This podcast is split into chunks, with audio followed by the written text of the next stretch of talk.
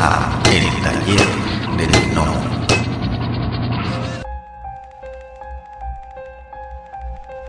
Howard Phillips Lovecraft nació a las 9 de la mañana el 20 de agosto de 1890 en su casa familiar del 454 de la calle Engel en Providence, Rhode Island.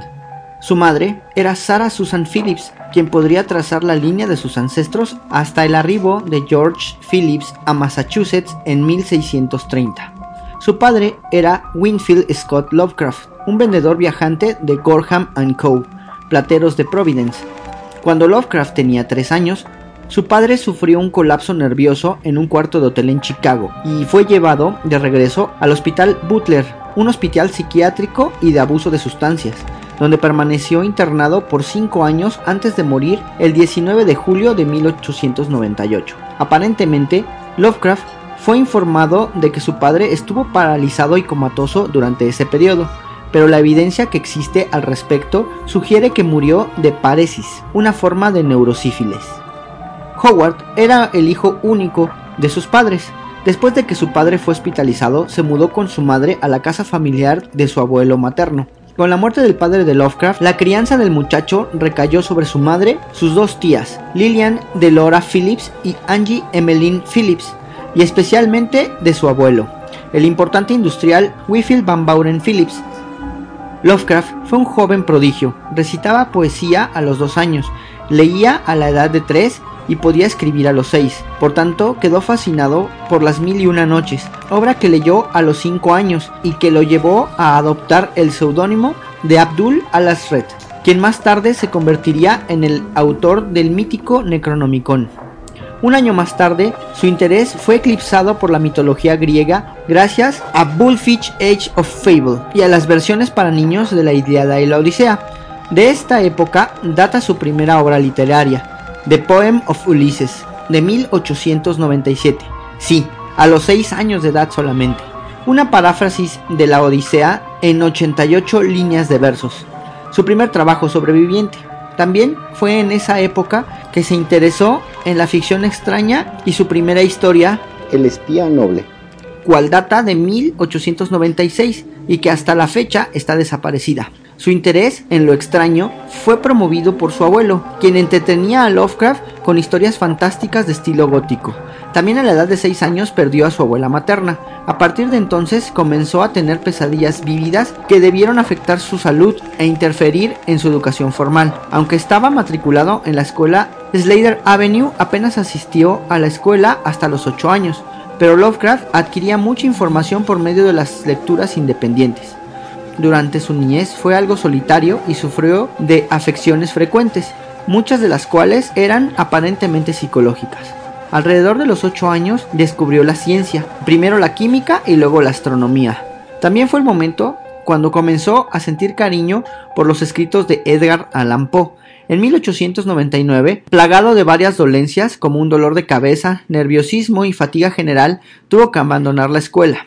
En el mismo año comenzó a producir periódicos ectografiados, The Scientific Gazette y The Rhode Island Journal of Astronomy, los cuales eran distribuidos entre sus amigos.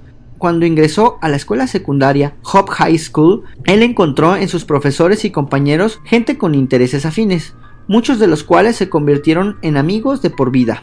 Su primera aparición en imprenta ocurrió en 1906, cuando escribió una carta sobre un tema astronómico a The Providence Sunday Journal. Pronto comenzó a escribir una columna mensual sobre astronomía para The Providence Tribute y The Providence Evening News. En 1904, la muerte del abuelo de Lovecraft y la subsiguiente mala administración de las propiedades y negocios puso a su familia en serias dificultades económicas. Lovecraft y su madre se vieron obligados a mudarse de su opulenta casa victoriana a los estrechos cuartos de la calle Angel 598, cerca de la casa donde nació. Lovecraft estaba devastado por la pérdida de su abuelo y aparentemente contempló la idea de suicidarse, arrojándose a las profundidades del río Barrington. Pero la emoción de aprender alejó sus pensamientos. A los 13 años creó la agencia de detectives de Providence y comenzó una vida normal, escribiendo La bestia en la cueva en 1905. En 1908, a punto de su graduación de la secundaria, sufrió un colapso nervioso que lo obligó a dejar la escuela sin su diploma e impidiendo su futuro ingreso a la Universidad Brown, lo cual causaba una profunda vergüenza a Lovecraft en sus últimos días.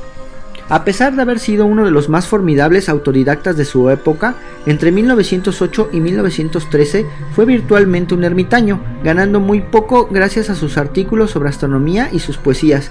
Durante este periodo mantuvo una relación enfermiza con su madre, quien aún sufría por la enfermedad y pérdida de su esposo, y desarrolló una relación patológica de amor-odio con su hijo. Lovecraft salió de su hermetismo de una manera muy peculiar. Leyendo algunas revistas pulp de la primera época, se sintió tan enfurecido por las insípidas historias de amor escritas por Fred Jackson en The Argosy que escribió una carta en verso atacando a Jackson. Su carta fue publicada en 1913 y desató una tormenta de protestas por parte de los defensores de Jackson. Lovecraft se vio envuelto en un agitado debate en la columna de correspondencia de Argosy y sus revistas asociadas. Sus respuestas eran en su mayoría reminiscencias divertidas de historias heroicas. Esta controversia llamó la atención de, Edward Das, presidente de United Amateur Press Association, un grupo de escritores amateurs de todo el país que escribían y publicaban sus propias revistas. Das invitó a Lovecraft a unirse a la UAPA y así lo hizo en 1914. Lovecraft publicó 13 ediciones de su propia revista, The Conservative. Además, de contribuir voluntariamente con poesías y ensayos con otras revistas como The Providence Evening News y la Gaceta de Asheville. Más adelante se convirtió en presidente y editor oficial de la UAPA y también presidente por corto tiempo de una asociación rival, la National Amateur Press Association. Toda esta experiencia salvó a Lovecraft de una vida de reclusión improductiva, según sus propias palabras. Fue en el mundo del amateurismo donde Lovecraft volvió a escribir ficción, luego de haber abandonado este estilo en 1908. Paul Cook y otros, notando lo prometedor de las historias como La bestia en la cueva y El alquimista, instaron a Lovecraft a retomar su escritura fantástica. Y así lo hizo, escribiendo La tumba y Dagón en una rápida sucesión en el verano de 1917. De ahí en adelante, Lovecraft mantuvo un flujo constante, aunque escaso, de ficción, mientras que hasta fines de 1922 los ensayos y poesías eran su principal estilo de expresión literaria. También se vio envuelto en una creciente red de corresponsales con amigos y asociados y eventualmente se convirtió en uno de los más prolíficos escritores de epístolas del siglo. A lo largo de su vida había escrito 100.000 cartas en un periodo de 30 años, que constaban de varios millones de palabras. Creó lo que se denominó el Círculo de Lovecraft, en el que cada autor tenía asignado un seudónimo y compartían sus ideas, conceptos y personajes a través de estas cartas. Gracias a esta colaboración, Lovecraft desarrolló en buena medida su mundo literario. El extraño magnetismo de Lovecraft, junto a una camaradería y generosidad pocas veces reconocidas por sus biógrafos, lo llevaron a convertirse en el vértice de un grupo de autores de diversos estilos, cuyos aportes terminarían conformando el corpus definitivo de los mitos de Cthulhu. El círculo de Lovecraft nace a partir del contacto epistolar entre Lovecraft y distintos escritores en los Estados Unidos. El primero ya era un asiduo participante de Weird Tales, mientras que el resto, con mayor o menor impacto en diferentes publicaciones pulp, se vieron atraídos por los relatos fantásticos sobre sueños y mundos apenas vislumbrados por el hombre. Para muchos, el círculo de Lovecraft se anticipa al mundo de Internet, ya que la comunicación que se estableció concuerda en gran medida con el estilo de interacciones virtuales. El grupo estableció una metodología por la cual cada uno tenía asignado un seudónimo o nick y se comunicaban por carta compartiendo ideas, conceptos y personajes para distintas narraciones, cuyo eje era una suerte de bien común. El resultado de este experimento, que se prolongó durante varios años, fue un aumento prodigioso de los mitos de Cthulhu, originalmente creados por Lovecraft y continuado por varios miembros del círculo.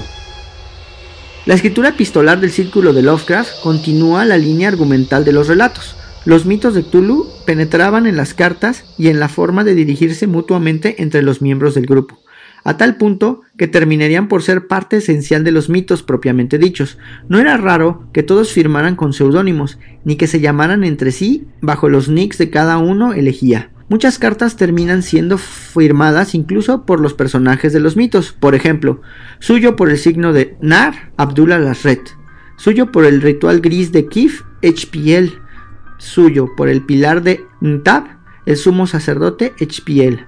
El círculo de Lovecraft tuvo un peso determinante en Weird Tales y la hermandad narrativa que los agrupaba fue un icono de colaboración y camaradería a distancia.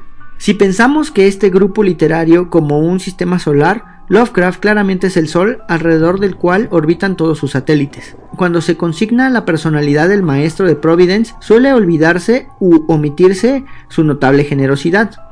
Recordemos que los mitos de Cthulhu son una creación exclusiva y que jamás tuvo problemas en que otros escritores se apropien de sus leyendas para conformar sus, propios relatos. El círculo de Lovecraft jamás vertió sus errores en el espacio exterior, salvo casos contados. Prefirió en cambio ahondar en los misterios del pasado, donde una corte de criaturas monstruosas yacen en el olvido aguardando su regreso, a menudo matizado por apariciones repentinas de viejos pueblos rurales y comunidades que continúan su culto irracional. Si bien el círculo de Lovecraft era un grupo estable, ocho de los miembros se mantuvieron en contacto al menos hasta la muerte de Lovecraft en 1937. Las firmas de cada uno son las siguientes.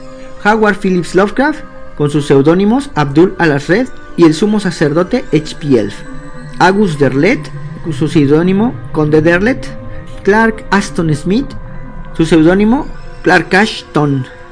Belcam Long, Belgnafius.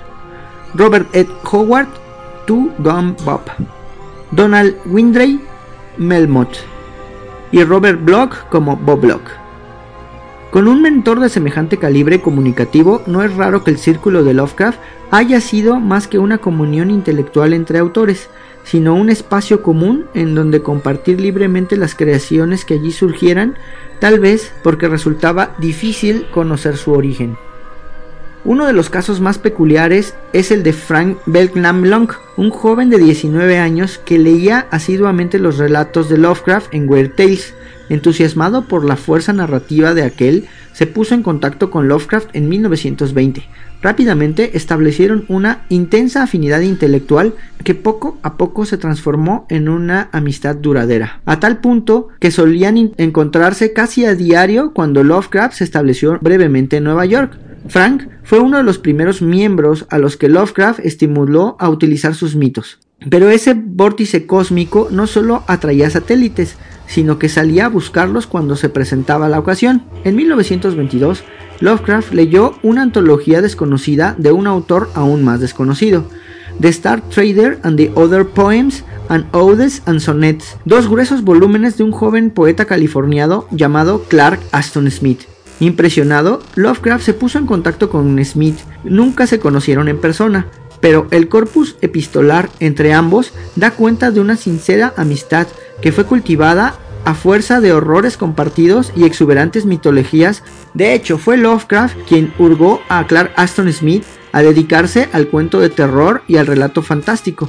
Aunque en este sentido, Smith participó de los mitos de Tulu, tenía su propia mitología, agrupada en los ciclos de Hiperbórea y Sotik.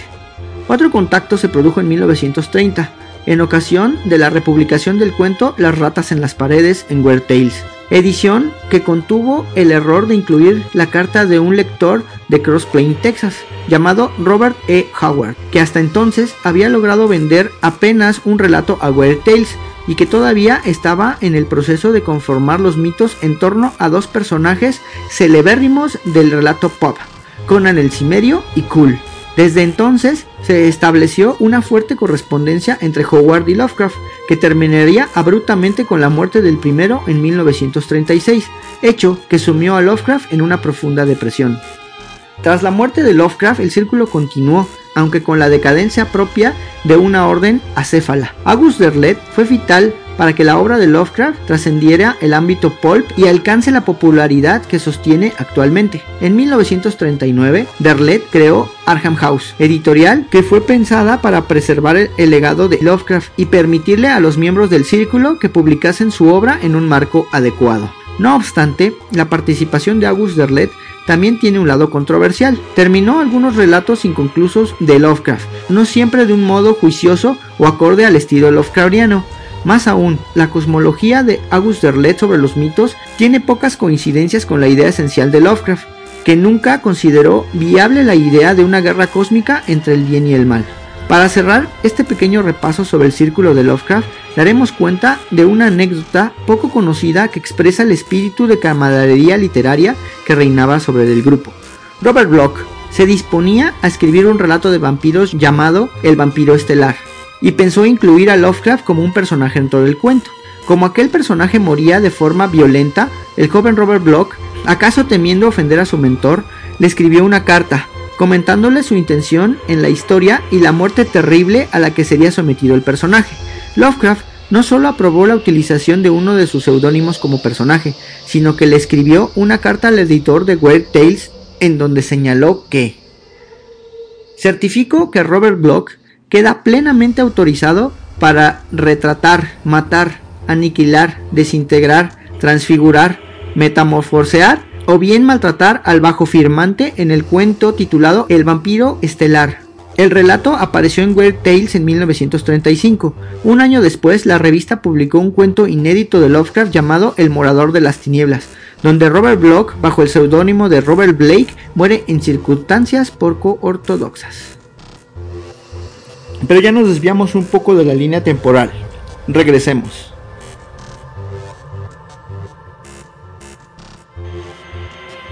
Antes de terminar, queremos agradecerles que nos hayan escuchado y les recordamos que nos pueden buscar en Instagram, en nuestra página de Facebook y contamos con un canal en YouTube donde cada emisión analizamos una key issue con alguna muerte, primera aparición o algún evento importante que haya aparecido en los cómics. Búsquenlos y por favor denos like. Hasta la próxima. La voz y la producción de este podcast estuvieron a cargo de Adro, a un guion de El Piedra. Para todas sus dudas, sugerencias y comentarios, tenemos la siguiente dirección de email: tallerdelnomo@yahoo.com. Gracias y hasta la próxima. Este fue el podcast del Taller del Gnomo.